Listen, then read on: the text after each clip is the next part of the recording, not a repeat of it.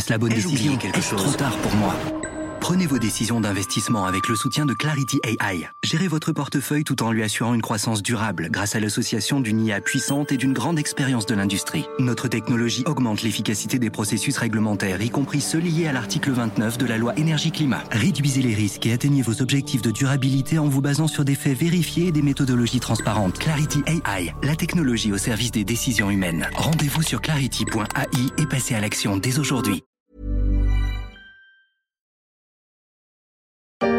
J'ai été prise à partie euh, dans les médias, sur les réseaux sociaux. Et, et c'est vrai que ça a été très compliqué parce que nous, les médecins, on n'est pas habitués à ça. On n'est pas habitués, nous, on est habitués au débat scientifique. Pour Karine Lacombe, chef du service des maladies infectieuses à l'hôpital Saint-Antoine à Paris, la vague de Covid-19 se double en mars 2020 de celle de la haine sur les réseaux sociaux, suite à ses prises de parole télévisées, notamment contre les mirages médicamenteux de certains. Mais elle en sortira plus combative encore.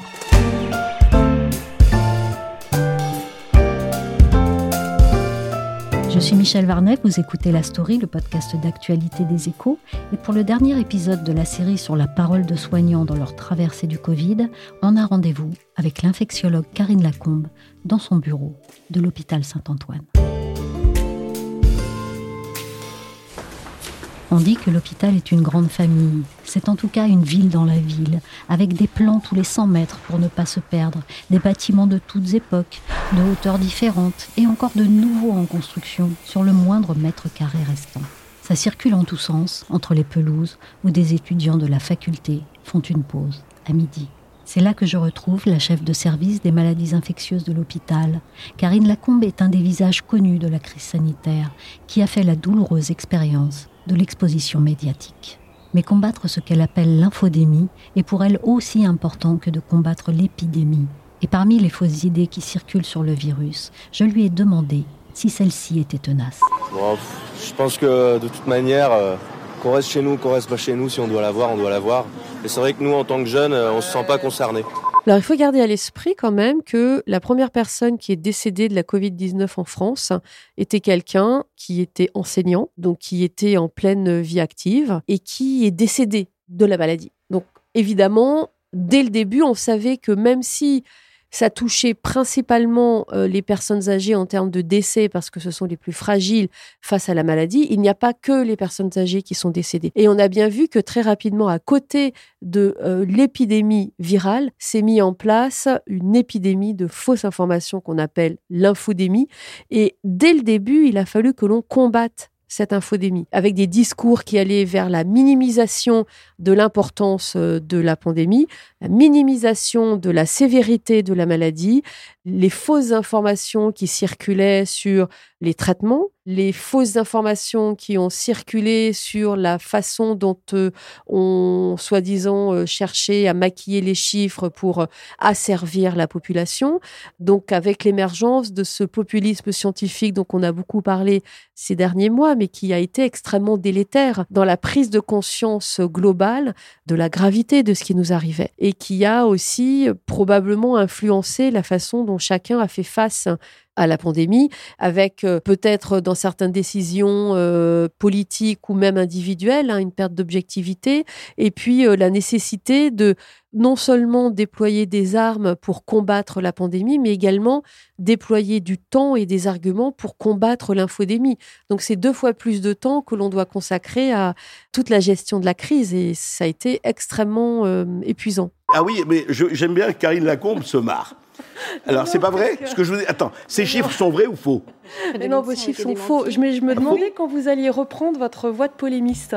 Je crois que depuis le début de l'émission, vous étiez. Euh, non, mais, mais écoutez, j'essaie de voir ce qui se passe. On nous présente comme une pandémie, et vous aussi, quelque chose qui est de l'ordre, excusez-moi, où est les pandémies, où sont les morts dans la rue, où sont les gens? Qu'est-ce que c'est que ça? Et vous avez dit, Karine Lacombe, alors c'est vrai, vous avez, il faut porter le masque tout le temps. Il y a deux choses dans la vie qui résonne particulièrement en moi, c'est euh, le mensonge et l'injustice. Et très tôt au début de la crise, on a vu que avec euh, l'infodémie, il y avait une épidémie de mensonges et euh, beaucoup d'injustice dans le regard qui était porté sur la façon dont la communauté des soignants et le monde politique travaillaient. Et quand j'ai vu, mais comme beaucoup de mes confrères, que ce que certains ont apporté à la population qui était anxieuse, c'était un mensonge, c'est-à-dire que un traitement miracle allait guérir tout le monde et que ceux qui s'opposaient à la prise de ce traitement miracle, eh bien, cherchaient en fait à mentir à la population et à asservir euh, les gens. Euh, quand je me suis aperçue de cette diffusion d'un mensonge généralisé, me suis dit mais c'est pas possible, on ne peut pas jouer ainsi avec la crédulité de la population, une crédulité qui était présente parce que les personnes étaient légitimement angoissées par cette épidémie. Et plutôt que de jouer notre rôle de médecin, c'est-à-dire de dire on ne sait pas, mais on va faire le maximum pour apprendre et améliorer les connaissances et au final rendre service à la population en leur proposant euh, des traitements adaptés, euh, du dépistage, euh, des méthodes de prévention qui étaient adaptées à l'agent infectieux, eh bien, on leur a fait croire en la possibilité d'un traitement miracle. Et, à partir du moment où j'ai commencé à exprimer tout haut ce que je considérais comme un mensonge médiatique, eh bien, euh, j'ai été prise à partie euh, dans les médias, sur les réseaux sociaux. Et, c'est vrai que ça a été très compliqué parce que nous, les médecins, on n'est pas habitués à ça. On n'est pas habitués, nous, on est habitués au débat scientifique. On est habitués à, à ce que la recherche soit évaluée, éventuellement avec des éléments de contradiction, mais dans un, dans un débat scientifique où tout le monde participe de façon apaisée. Et là, c'est pas du tout ce qui s'est passé. Alors, je n'ai pas été la seule. Hein. Alors, c'est vrai que j'étais une de celles qui s'est exprimée euh, publiquement le plus fort, mais euh, beaucoup, beaucoup d'entre nous ont été extrêmement malmenés. Pour Karine Lacombe, Twitter, c'était jusqu'alors pour partager des coups de cœur, des instantanés inoffensifs. Mais suite aux premières télévisions, son compte grimpe de 150 à 20 000 abonnés en deux jours.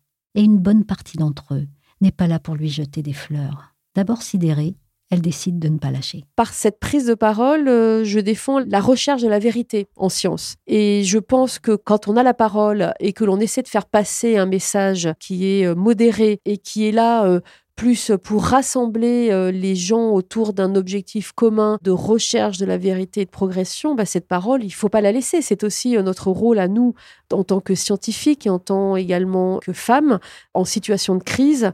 La connaissance scientifique se construit tous ensemble, hommes et femmes. Et on a bien vu que pendant toute cette euh, crise, euh, bien, euh, le rôle des femmes, la présence des femmes a été beaucoup occultée, en particulier pendant les six premiers mois, où les femmes se sont retrouvées plus dans une position de soutien, de care, plus que dans une position de leadership. Alors que le leadership, il se construit à tous et toutes. Alors là, j'ai le chiffre sous les yeux, 80% des experts sollicités étaient des hommes. Eh oui, et en fait là, on a vraiment euh, connu cette décrue, c'est vraiment sur la place des experts. Ce qu'il faut souligner, et c'est pour ça que ce n'est pas que la responsabilité des médias, on a aussi une situation qui est une crise inédite où euh, la parole scientifique est euh, vraiment consacrée. Or, la parole des femmes dans les sciences n'est pas encore à la hauteur de ce qu'elles peuvent apporter et de ce qu'elles apportent. Et au moins, ce que cette crise a montré, c'est cette autocensure et la difficulté qu'ont les femmes à garder la parole quand on leur donne. Parce que si je prends mon exemple, eh bien, c'est difficile hein, de supporter euh, la critique, l'humiliation, euh, la stigmatisation de notre métier de soignante, notre métier de chercheur, euh, mais également notre métier de femme, de mère, où on se retrouve très vite sali dans les médias, sur les réseaux sociaux, euh, sur lesquels d'ailleurs on se rend compte qu'on n'a pas de pouvoir. Et ça m'a fait découvrir la solidité intérieure que j'ai, que je ne pensais pas être euh, aussi présente. Parce que, bah, comme toutes mes consoeurs, il y a euh, des épisodes dans ma vie où j'ai pu faire preuve d'autocensure, justement, où j'ai refusé des attributions parce que je ne m'en sentais pas capable, ou parce que des situations euh, de harcèlement moral que j'ai pu vivre m'avaient fragilisé intérieurement. Et je me suis rendu compte qu'en fait, toutes ces épreuves m'ont construite et m'ont rendu solide. Et le, affronter la crise et la violence qui a entouré cette gestion de crise, avec euh, finalement euh, cette solidité interne que j'ai mise à l'épreuve, eh bien, ça m'a montré que oui, j'étais là et que j'étais là à ma place. Avant de la trouver au cœur de ce grand hôpital parisien, Karine Lacombe a été pendant dix ans bénévole pour Médecins du Monde, en Afrique et en Asie, auprès des populations touchées par le sida et l'hépatite C, dont beaucoup de travailleuses du sexe. Chaque centimètre carré de son bureau est chargé des souvenirs de cette époque fondatrice pour elle. Peintures, statuettes, tissus forment une bulle colorée autour d'elle, dans le monde monochrome de l'hôpital. oui, c'est vrai. Bah, j'essaie de recréer dans l'univers de mon bureau où je passe quand même pas mal de temps. Euh, tout ce qui me porte dans la vie, ouais, ce qui me porte, c'est d'aller vers les autres. Donc voilà, il y a beaucoup de cultures africaines, euh, plus africaines d'ailleurs euh, qu'asiatiques finalement. Il y a aussi l'exubérance. Moi, j'aime bien la vie de façon générale. J'aime bien la fête, j'aime bien la musique, j'aime bien les arts. Et je trouve que l'Afrique, de ce point de vue-là, c'est vraiment la joie, la solidarité, même dans le dénuement. Je trouve que ça me représente bien. Oui, c'est vrai que pendant la, crise sanitaire, pour moi, ce qui était extrêmement important, c'était de ne pas être seul à lutter. C'est vraiment la lutte collective qui est le moteur en fait de notre réussite de gestion de crise. C'est pas euh, la lutte d'une personne qui veut émerger et paraître euh, tout là-haut au firmament. C'est vraiment le collectif. C'est euh, le fait d'être ensemble et de lutter ensemble. C'est pour ça que je me suis tout le temps opposée aux mesures qui pouvaient euh, faire en sorte qu'on traiterait différemment euh, les plus âgés des plus jeunes. On a tous un devoir de solidarité entre les générations les plus âgés envers les plus jeunes, dans le soutien financier, mais aussi les plus jeunes envers les plus âgés, dans cette protection qu'on a de la société dans son ensemble. Donc oui, je dirais que c'est la solidarité, ce qui est vraiment une nécessité quand on a un ennemi commun qui est le virus. On voit que sous ces dernières années, cette solidarité, elle a été mise à l'épreuve. Et tant bien que mal, on s'est quand même ressoudé autour d'événements qui nous ont marqués avec les attentats, par exemple, où euh, on a bien vu qu'on avait une solidarité très importante. On aurait pu porter au sommet de l'État des personnes extrémistes euh, politiquement, comme ça a été le cas dans d'autres pays. Or, on avait réussi à rester dans une voie médiane. La crise sanitaire a de nouveau mis à mal notre solidarité et nous a mis à l'épreuve. On n'en est pas encore sorti on voit quand même que tant bien que mal, c'est la solidarité qui nous a permis d'avancer parce qu'on voit que à l'occasion de, des différents confinements, on a suivi les règles et on a massivement suivi les règles qui nous étaient imposées. Donc on voit bien qu'on a euh, des éléments structurants au sein de notre société qui font qu'on est solidaires les uns des autres, même si ça a été mis à mal par euh, le populisme scientifique, par l'infodémie.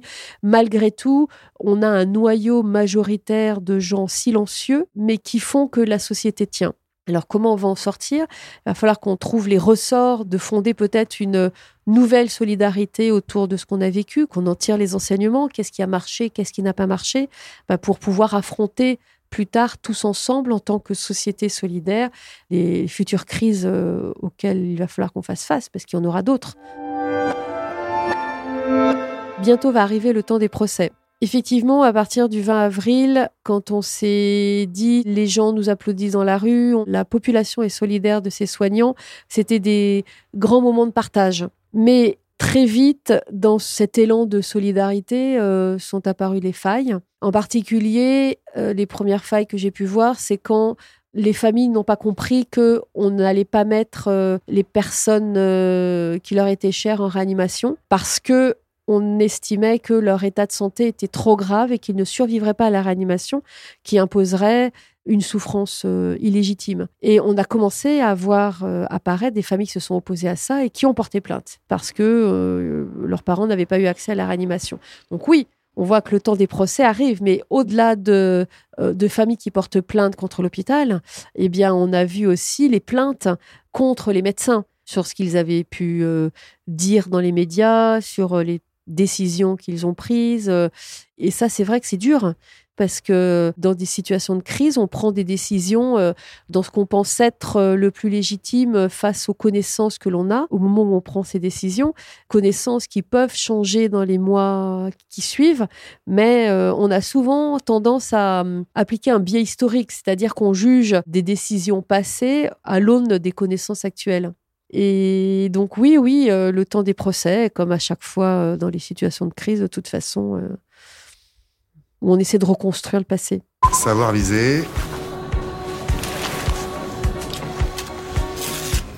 Très très bien visé. Fermer plus tôt. Ouvrir plus grand. Porter un masque. Vraiment le porter.